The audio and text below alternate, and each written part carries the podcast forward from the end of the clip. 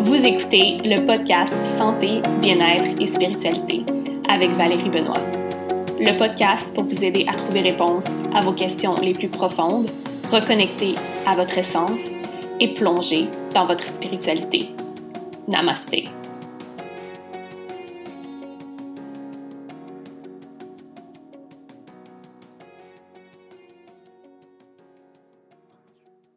Bonjour tout le monde, j'espère que vous allez bien. Je suis tellement contente de vous présenter mon invité d'aujourd'hui, Valérie. Salut Valérie!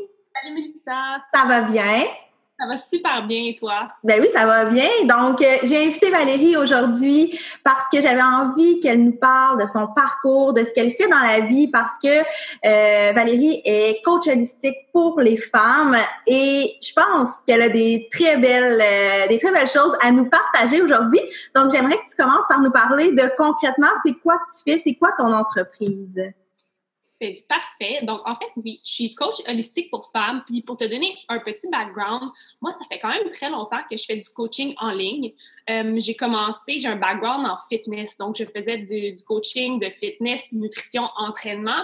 Puis, il y a eu des gros bouleversements, des gros changements dans ma vie qui ont fait que j'ai transitionné euh, du, coaching, du coaching plus fitness vers un coaching holistique, euh, un peu plus spirituel, holistique dans le fond, qui signifie que ça englobe la totalité de, de du quotidien. Puis, euh, en fait, je travaille beaucoup avec seulement en fait avec des femmes euh, qui ont des problèmes au niveau de leur relation avec la nourriture, de leur relation avec l'entraînement, avec leur corps, qui ont peut-être des, des, des, gros stress dans leur vie, des gros blocages qui ne savent pas comment gérer. Donc j'ai vraiment transitionné du coaching euh, nutrition, je te dis quoi manger, je te dis quoi faire comme entraînement à je t'aide à gérer ton stress à ce niveau-là parce que j'ai passé par là moi-même. J'ai été, euh, j'ai eu des troubles alimentaires, j'ai vécu, beaucoup d'obsessions quand il est question de son alimentation, son entraînement, euh, du stress au quotidien causé par le besoin de contrôle. Donc, après avoir fait beaucoup de travail sur moi, euh, j'ai décidé que c'est ça que je voulais offrir aux femmes, de vraiment les aider à vraiment guérir et se transformer à travers leur quotidien, puis amener la pleine conscience là-dedans, tout ce qui est méditation, spiritualité. OK. Donc, concrètement, c'est du coaching en ligne qui se fait, j'imagine, euh, de façon ben, de façon virtuelle, c'est en ligne. Puis, euh, est-ce que tu as aussi des, produits, d'autres services, des programmes ou autre chose que as? En plus de mon coaching personnalisé euh, one-on-one, j'ai des e-books qui sont en vente sur mon site Internet. Donc, j'en ai quelques-uns. J'en ai un qui parle un peu d'un reboot alimentaire. Donc, je te donne un peu une structure pour t'aider à, à faire ton plan alimentaire, faire ton entraînement en pleine conscience. J'ai aussi des petits guides de pleine conscience, donc d'introduction à la pleine conscience. J'en ai un euh, qui s'appelle 15 jours vers l'âme. Donc, c'est un petit guide pour celles qui veulent s'initier à la méditation, aux exercices d'introspection, aux exercices de pleine conscience. Euh, donc, c'est 15 jours d'exercices spécifiques. Euh, c'est tous des petits guides qu'on peut trouver sur mon site Internet. Puis, euh, écoute, j'ai tellement d'idées euh, dans les derniers mois que j'ai hâte d'en créer d'autres. J'ai des, je, veux, faire des petits guides de recettes. Je veux parler d'alimentation intuitive. Justement, j'ai un petit guide gratuit aussi qui est disponible qui parle d'alimentation intuitive parce que c'est le type d'alimentation que j'utilise avec mes clientes. Euh, donc, euh, j'ai voulu offrir ça à ma communauté euh, pour qu'elle puisse un peu s'initier justement à cette forme d'alimentation-là. C'est vraiment intéressant, c'est vraiment très cool. Puis je me demandais, tu sais, tu dis que ça fait longtemps que tu fais du coaching en ligne, mais comment tu as découvert que ça se pouvait, que c'était un métier? Parce que encore en 2019, ça reste très mystérieux. Les gens ne, ne comprennent pas qu'on peut vivre de coaching en ligne. Donc j'aimerais ça savoir, comment tu as découvert ça, puis comment tu as décidé que c'était fait pour toi, puis tu te lançais? C'est vraiment drôle parce que moi, j'ai tout, je pense que je suis un peu comme toi, j'ai tout le temps été dans le milieu des blogs. Je me rappelle jusqu'au primaire, au secondaire, j'ai eu des Pixos, j'ai eu des Skyblogs. J'ai tout le temps tripé à être sur le monde des internets. Euh, pourtant, j'étais, c'est quand même ironique. Ben, c'est peut-être pas ironique, mais je suis très introverte, très gênée étant jeune. Donc, j'ai l'impression que c'était un peu ma façon d'exprimer, la façon dont j'étais plus à l'aise. C'est, je pouvais vraiment m'exprimer librement. Puis, on dirait que j'avais un peu, un peu moins peur peut-être du jugement des autres quand je faisais ça de manière virtuelle. Donc, euh, comme je t'ai dit, j'ai eu des, des Pixos, des Skyblogs. Puis, euh, fin de secondaire, à peu près, qu'est-ce qui était vraiment tendance, c'était Tumblr. Donc, j'étais beaucoup sur Tumblr. Euh, c'est aussi là que, en fait, j'ai une, une, petite relation amour-haine avec Tumblr, parce que c'est ça qui a vraiment aussi poussé mon trouble alimentaire avec tout ce qui était Tinspo et tout ça. Mais, euh, juste avant Tumblr, ben, en fait, après Tumblr, c'est là que Instagram a vraiment eu sa lancée. Donc, j'étais sur Tumblr, j'ai été sur Instagram, puis j'ai été dans les premières à me lancer dans du coaching en ligne parce que j'étais euh, dans le Instagram fitness. Puis je voyais que quelques filles commençaient à offrir ça, du coaching en ligne. Donc, j'ai décidé, hey, pourquoi pas essayer? Il euh, y a pas beaucoup de monde qui font ça. Puis écoute, je vais me lancer. Donc, c'est vraiment drôle parce que j'ai été dans les premières environ en 2012-2013 à me lancer dans du coaching en ligne, euh, plus niveau fitness, nutrition et tout ça. Donc, c'est vraiment comme ça que j'ai découvert ça. Puis ça a tellement évolué dans les dernières années. C'est vraiment plus pareil que quand j'ai commencé. Mais j'ai continué à le faire parce que je me suis dit, il y a vraiment un futur avec le monde en ligne, avec le coaching en ligne. Puis pour vrai, c'est tellement incroyable, peu importe les préjugés que les gens peuvent avoir là-dessus, de pouvoir vraiment vivre de qu'est-ce que t'aimes et de pouvoir faire ça de chez toi, de pouvoir faire ça d'un autre pays, de pouvoir faire ça d'un café, de n'importe où et de pouvoir avoir un, un impact chez les gens. Moi, je trouve ça incroyable. Oui, ben c'est probablement en tout cas, moi, c'est mon cas, c'est ce qui a fait que j'ai eu un intérêt tellement grand pour ça. C'est que moi, tu sais, j'étais beaucoup justement avec les skyblogs et tout quand j'étais vraiment plus jeune. Puis du fin fond de mon Abitibi, ça me permettait de me faire des amis à Montréal. Puis tu sais, pour moi, c'était comme oh wow. Puis tu sais, présentement, je sais pas si c'est ton cas, mais moi, je coach des gens qui sont, euh, tu sais, des Québécois qui sont rendus en Allemagne. Euh, tu sais, on peut coacher du monde de partout à travers le monde. Ça, c'est vraiment quelque chose d'intéressant côté humain, je trouve là quand j'ai commencé, en fait, moi, euh, j'étais juste dans le monde anglophone parce que le, ah. Instagram fitness, puis tout le monde du fitness, c'est très, très, très anglophone. Donc, toutes mes publications étaient en, anglais, toutes mes vidéos étaient en anglais.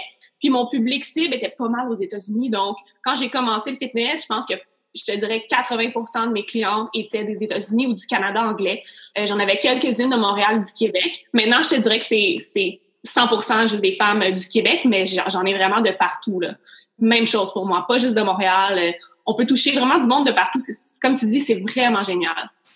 Oui, puis là, tu, tu parlais que ça fait longtemps justement que tu es dans l'univers des blogs, du web, mais est-ce que depuis toujours, tu sais que tu allais être entrepreneur ou vraiment c'était vraiment pas ton, ton plan de carrière quand tu étais, mettons, adolescente?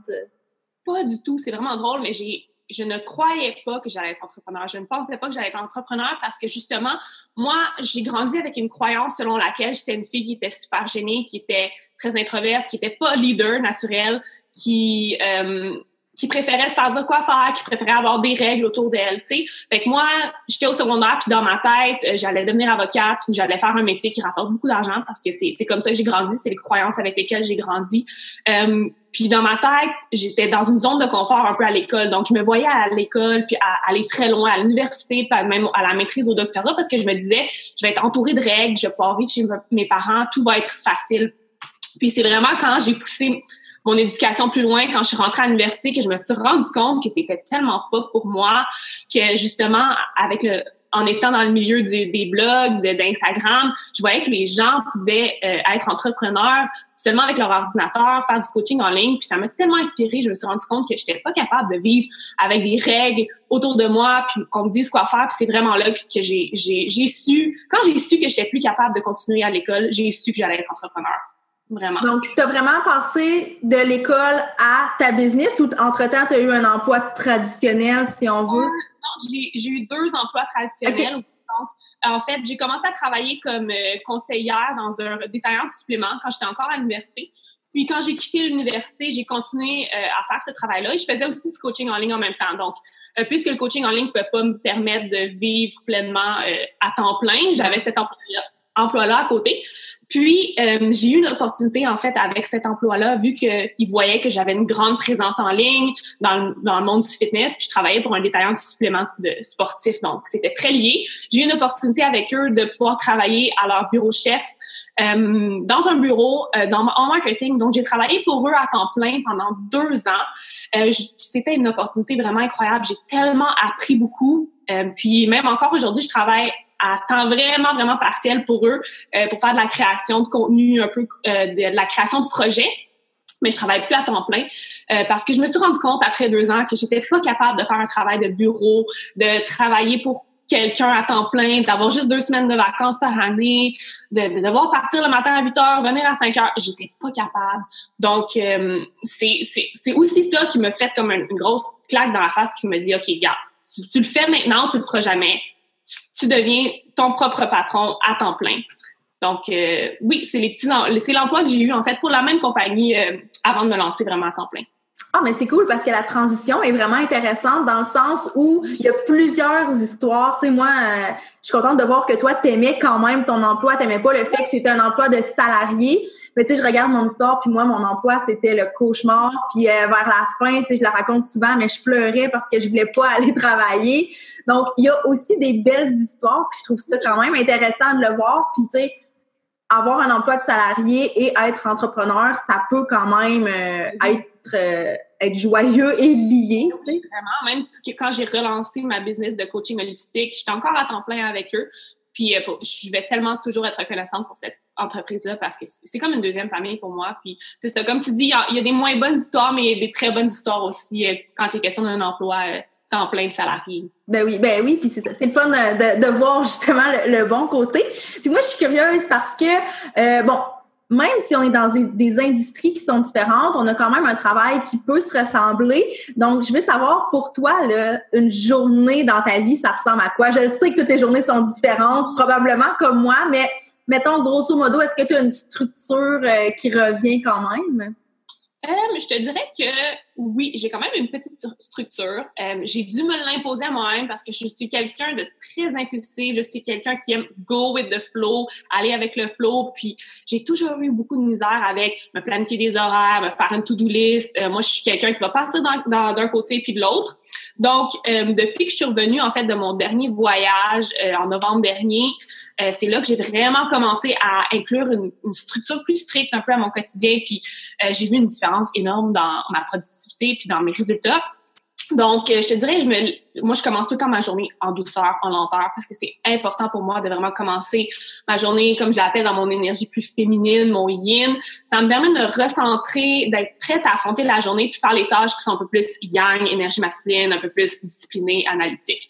Donc, je me lève le matin, euh, je, je vais pas ouvrir mon téléphone, je vais pas ouvrir mes courriels tout de suite. Euh, première chose que je vais faire, c'est vraiment faire un breuvage chaud. Je vais écrire dans mon journal tout ce qui me passe par la tête. Vraiment, euh, tôt le matin, c'est un peu mon énergie créative. Donc, je me lève maximum à 6h30 le matin, en même temps que mon copain qui, lui, part travailler. Comme ça, j'ai la journée devant moi. Donc, je vais écrire dans mon journal, je vais siroter mon breuvage chaud, que ce soit un café ou un thé. Ensuite de ça, je vais souvent euh, soit faire des salutations au soleil ou un petit flow de yoga ou euh, une méditation. Ensuite de ça, je prépare mon déjeuner et je commence ma journée de travail. Euh, première chose que je fais le matin habituellement, c'est les check-ins que j'ai avec mes clientes. Donc, euh, pas mal à chaque jour de la semaine, je vais avoir euh, un check-in avec une de mes clientes. Donc, mes clientes ont des journées de check-in différentes, comme ça, je peux bien euh, les, les aligner dans ma semaine pour avoir tout le monde me contacter la même journée puis être débordé. Donc, ça va, sûrement, ça va souvent être la première tâche de la journée on fait les check-ins avec les clients, je réponds à leurs messages, leurs courriels. Euh, moi, comment je fonctionne dans le fond, c'est que je réponds à leurs check-ins, ensuite je leur envoie un message vidéo qui leur explique, qui fait des clarifications. Ensuite de ça, quand tout est terminé, je vais souvent ouvrir ma boîte de courriel, je vais voir qu'est-ce que j'ai à répondre. Puis par la suite, ça va être un peu un temps créatif. Donc tout ce qui est création de contenu pour mon Instagram, pour mon podcast, pour que ce soit écrire un article de blog pour quelqu'un d'autre, que ce soit euh, avoir une entrevue pour un podcast ou juste brainstormer pour un programme. Donc ça, ça va être, ça va faire suite à euh, au check-in avec mes clientes. Donc j'essaie de varier, de faire quelque chose qui est un peu plus analytique, euh, un peu plus structuré versus ok après ça c'est un peu plus créatif, un peu plus euh, intuitif. Ensuite de ça, quand cet espace créatif est terminé, euh, souvent c'est là que je retourne avec un peu plus euh, analytique, un peu plus si j'ai à planifier, euh, à contacter des gens, que j'ai à planifier du contenu spécifique, ajouter des trucs à mon calendrier, faire des finances, peu importe, tout ce qui est vraiment plus, c'est ça, analytique, hum, énergie masculine. Oui. Puis c'est ça, mes tâches changent un peu à chaque jour, dépendamment de qu'est-ce que je veux faire. Puis j'essaie aussi beaucoup de prendre une pause et de faire quelque chose pour moi à chaque deux ou trois heures parce que je suis pas capable physiquement de me concentrer sur du travail, sur mon ordi pendant huit heures en ligne. Donc, euh, souvent, au milieu de la journée, je vais partir, je vais prendre une marche jusqu'au gym, je vais m'entraîner, faire cardio, je vais revenir à la maison. Donc, euh, ma journée est séparée en blocs de 2-3 heures avec une pause de 30 minutes, 1 heure, 2 heures où je fais quelque chose pour moi. C'est quelque chose que j'adore d'être entrepreneur, de travailler chez moi parce que c'est impossible d'être concentré 8 heures sur une tâche devant ton ordinateur sans arrêt. Puis je pense que c'est la même chose pour tout le monde. C'est physiologiquement, humainement impossible. Donc, de juste être capable de prendre, de faire un pas en arrière, puis de prendre un petit 30 minutes, une heure pour toi, que ce soit juste pour préparer un repas, faire un peu de yoga. Dans mon cas, je vais m'entraîner, je vais bouger. Euh, c'est vraiment, vraiment important pour moi de prendre à chaque jour des moments pour moi. Donc, euh, c'est un peu une journée typique. Je sais que c'est pas super euh, clair, c'est pas la même chose à chaque jour. Comme tu dis, écoute, quand tu es entrepreneur, tu travailles pour toi, les, chaque journée change dépendamment de ce que tu as sur ton horaire. Ben oui, ben c'est ça aussi la beauté, je pense, d'être entrepreneur, c'est qu'on peut se permettre de faire ce qu'on a envie de faire. C'est sûr qu'il y a des tâches plus administratives qu'on doit faire, qui sont nécessaires, mais on peut dire, OK, ben moi, je touche pas à ça, puis je me tape tout ça euh, en une journée jeudi, tu sais, ça peut être ça. C'est sûr que ça fait pas un horaire qui est très équilibré, mais on est maître de cet horaire-là. Puis, quand je pose la question en entrevue, je sais que tout le monde va me répondre que les journées sont différentes. Puis je pense que c'est c'est ce que je veux démontrer justement, c'est qu'on on, est maître de cet horaire-là. Même si on a des deadlines à respecter et tout, ben on s'arrange pour que ce soit fait, mais on n'a pas, une journée avec une horaire comme super, euh, super, ben, structuré et clair. On y va. Ben, je pense aussi qu'on a un, point similaire, c'est qu'on y va vraiment selon ce qu'on a envie. C'est très intuitif. Puis je pense que c'est probablement ce qui fait aussi qu'un emploi traditionnel était pas vraiment fait pour nous aussi. Exactement, oui. Je suis quelqu'un qui est à 100% avec son intuition, autant quand je travaille avec mes clientes que pour moi-même. J'essaie d'écouter ma petite voix, mon gut feeling, puis ben, ça arrive. Souvent, ma, création de contenu, c'est comme ça que ça arrive. Les gens me disent comment tu planifies ton contenu? Je suis comme, mais pour vrai, j'en planifie, mais il y en a beaucoup aussi qui est très intuitif et impulsif parce que c'est quelque chose qui m'arrive soudainement sur le moment, puis je dois le partager. Puis je pense que les gens aiment ça. Ils apprécient justement quand c'est impulsif, quand c'est du now, tu sais, dans le moment présent. Oui, oui. Puis tu lèves un point en parlant de création de contenu parce que ça occupe quand même une grande partie de ton entreprise, je crois. Puis je voulais savoir, est-ce que tu as, euh, tu sais, je sais que c'est très intuitif, mais est-ce que tu as comme un, espèce, un espèce de rituel de création de contenu? Comment tu, tu fonctionnes? j'ai pas vraiment de rituel. Je te dirais que c'est souvent, les idées vont m'arriver souvent euh, le matin quand je fais mon, mon journaling, donc quand j'écris dans mon journal. Moi, j'adore l'écriture, c'est une de mes passions depuis que je suis vraiment jeune.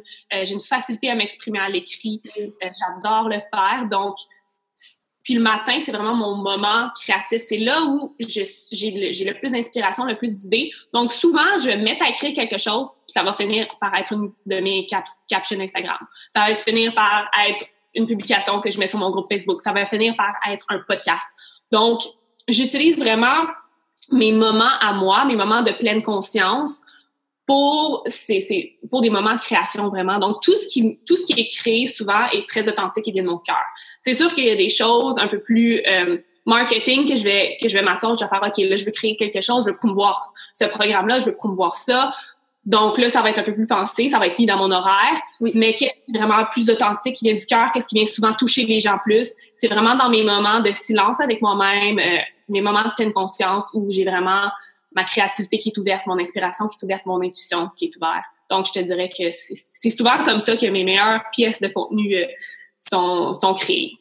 Oui, ben, je pense que ça devrait être comme ça aussi pour tout le monde. Tu sais, quand on force le contenu, souvent, ça, ça sent, alors que quand c'est vraiment très, très naturel, ben, ça sent aussi et les gens ont beaucoup plus tendance à s'identifier, à mon avis, là. Donc, oui, c'est vraiment intéressant comme rituel qui n'est pas un rituel finalement, mais qui, peut en être un. Oui. Puis avant qu'on se quitte, moi j'ai envie de savoir qu'est-ce qu'on peut te souhaiter pour les prochains mois, pour la, prochaine année dans ton entreprise? Écoute, quand moi, à chaque début d'année, euh, je me mets une résolution que j'appelle plutôt une intention. Donc, j'écris les intentions pour l'année, puis je me choisis un mot euh, l'année passée, en 2018, mon mot, c'était amour parce que ça a été une année d'introspection de, puis de travail sur moi-même, beaucoup davantage. Donc, je recherchais non seulement de l'amour des autres, mais je voulais donner de l'amour, je voulais, je voulais être capable de m'aimer moi-même. Donc, bref, cette année-là était l'amour et ça, c'est exactement ce que ça a été. Puis cette année, mon mot, c'est abondance. Puis quand je parle d'abondance, je parle pas juste d'abondance financière, d'abondance d'opportunités. C'est sûr que je veux ça, je le souhaite mais je parle d'abondance de tout ce qui est bon dans ma vie. D'abondance d'amour, d'abondance d'expérience, oui, d'abondance d'opportunités, d'abondance de, de gens qui vont être touchés. Donc, c'est ce que je me souhaite, c'est ce que je me suis souhaité, qu'est-ce que je recherche pour 2019, pour les mois à venir. C'est vraiment l'abondance. Euh, aller toucher les gens le plus possible, euh, recevoir de l'abondance d'amour, mais d'en donner de l'abondance d'amour aux gens, de l'abondance de, de, de, de knowledge. Donc, vraiment c'est vraiment ça que je cherche. Vraiment inspirer le plus de gens possible, toucher le plus de gens possible, euh, puis que ça vienne d'une place d'authenticité pure et aussi d'amour et de compassion. Je te dirais qu'amour et compassion, c'est les deux valeurs, les deux mots qui me font, qui me dirigent dans la vie. Euh, si tu es capable de donner de l'amour, de recevoir de l'amour, si tu es capable de donner de la compassion et de recevoir de la compassion, donc avoir de la compassion pour les autres, mais aussi avoir de la compassion pour toi-même. C'est souvent ce que les gens manquent dans leur vie, surtout les entrepreneurs. J'ai l'impression qu'on est très dur envers nous-mêmes. On a beaucoup de jugements, on se met beaucoup de pression. D'être capable de faire un pas en arrière puis d'avoir de la compassion pour soi. Donc, euh, j'ai déroulé un peu, mais c'est vraiment ce que, je, que je, souhaite pour 2019 à moi et à tout le monde, en fait, euh, de l'abondance, de l'amour et de la compassion. Vraiment. Ben, c'est ce que c'est ce que je te souhaite aussi très, très fort. Puis je suis pas inquiète vraiment pour toi, tu sais je te, suis beaucoup sur les réseaux sociaux, comme je te disais tantôt, puis je sais que cette année, ça va probablement être ton année et que ça va continuer d'évoluer, là, mais je vois déjà euh, une belle évolution qui se fait euh, à chaque jour, à chaque semaine, puis ça, je trouve ça vraiment fascinant de pouvoir suivre quelqu'un sur les réseaux sociaux et d'observer cette... Euh, cette évolution-là. Donc, bref, je te remercie vraiment beaucoup d'avoir accepté l'invitation. Je suis certaine que tu vas avoir inspiré plein de femmes qui vont euh, nous écouter aujourd'hui. Puis, euh, ben, moi, je vous invite à suivre Valérie. Je vais mettre les liens vers son, son site, son groupe Facebook, Instagram, etc., etc. Ça va tout être dans la description. Oui, c'est ça, allez la suivre partout, partout. Il y a du contenu partout, puis elle est super pertinente, donc ça vaut vraiment la peine. Merci beaucoup, Mélissa, pour ton invitation. Ben, ça me fait plaisir. Ça me fait plaisir. Bye bye. Bye. Un gros merci d'avoir pris un petit 20 minutes de votre journée pour écouter cette entrevue que j'ai accordée à Mélissa Lévesque du blog La Mallette. Mélissa est une femme incroyable qui mérite absolument d'être suivie. Donc, je vais mettre tous ces liens dans la description du podcast. Je vais aussi m'excuser peut-être pour la qualité euh, un peu moins bonne du son. Écoutez, je ne suis pas encore super équipée. Niveau podcast, ça s'en vient. Ne vous inquiétez pas. Donc, j'ai dû enregistrer directement de mon ordinateur. Donc, le son euh, de l'interview sortait de mon ordinateur. Donc, clairement pas le son idéal. Mais bon, j'espère que vous avez tout, de même pu apprécier euh, cette belle conversation je vais vous en amener plus. Je vais moi-même interviewer des gens dans un futur proche. J'ai déjà ma prochaine interview de bouquet avec une personne incroyable qui est aussi, hint hint, ma meilleure amie. Donc, euh, je vous attends pour ce prochain podcast. Si vous avez des questions pour moi, vous avez des suggestions de personnes à interviewer, vous avez des suggestions de podcasts, n'hésitez pas à me contacter via mon Instagram. C'est là qu'il est plus facile de me rejoindre. C'est là où je suis plus active. C'est le A commercial Val Benoît. Sinon, toutes les options pour me contacter seront en note du podcast. N'hésitez surtout pas aussi de partager l'épisode. Si en ce moment vous l'écoutez d'une application, simplement faire un petit screenshot et partager ça dans votre story Instagram.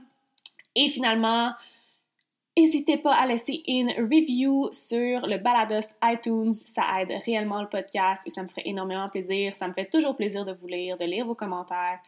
Et sur ce, je vais arrêter de parler et je vais vous souhaiter une magnifique fin de journée, début de journée, peu importe quand vous écoutez cet épisode. Et on se dit à un prochain podcast. Namaste.